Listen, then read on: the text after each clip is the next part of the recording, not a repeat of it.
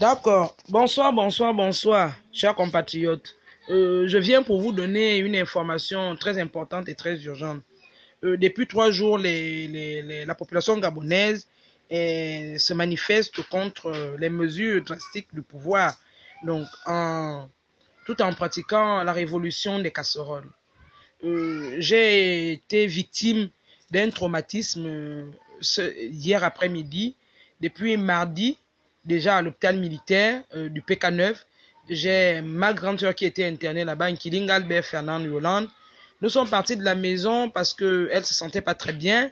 Et puis, arrivé à l'hôpital militaire, on a été abandonné dans les couloirs. Et puis, il fallait insister. On nous a envoyé faire une radio. On nous a fait des prélèvements sanguins. Euh, au sortir de la radio, on nous a fait comprendre que elle avait une infection pulmonaire. Puis après, il fallait faire un scanner. Et on nous a chassés. Là-bas, on chasse vraiment des gens comme, euh, comme des malpropres. Les hommes sont animalisés. Alors, il est hors de question que le gouvernement mette en place des mesures, donc instaurer le couvre-feu, qui par, par contre, nous ne savons pas si réellement ce couvre-feu résout le problème. Aujourd'hui, on nous parle de la COVID.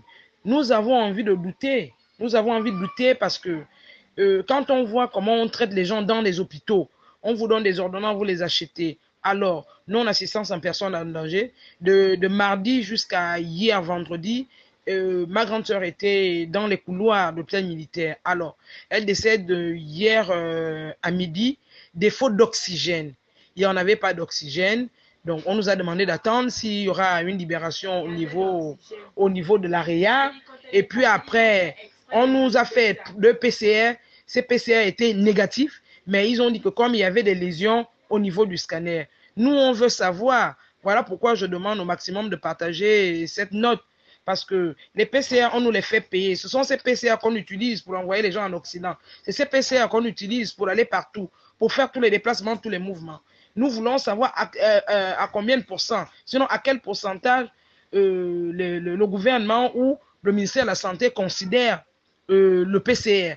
Parce que on constate que 90% des patients Covid font des PCR négatifs, mais comme on voit des lésions au niveau des poumons, nous voulons également savoir si euh, le, la COVID a des lésions spécifiques, parce que c'est ce qu'on nous sert.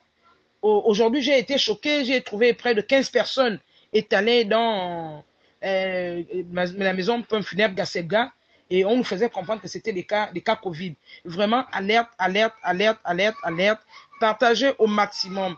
Et à une organisation euh, de tuer les gens euh, avec leur histoire de Covid, le pouvoir en train de faire leur affaire, parce qu'on ne peut pas comprendre qu'une structure comme l'hôpital militaire d'Angonje, il n'y a que 8 lits d'oxygène, et l'hôpital militaire du PK9, ils ont à peine 4 lits d'oxygène, et à l'hôpital euh, général, ils en ont, je pense, 3 lits d'oxygène.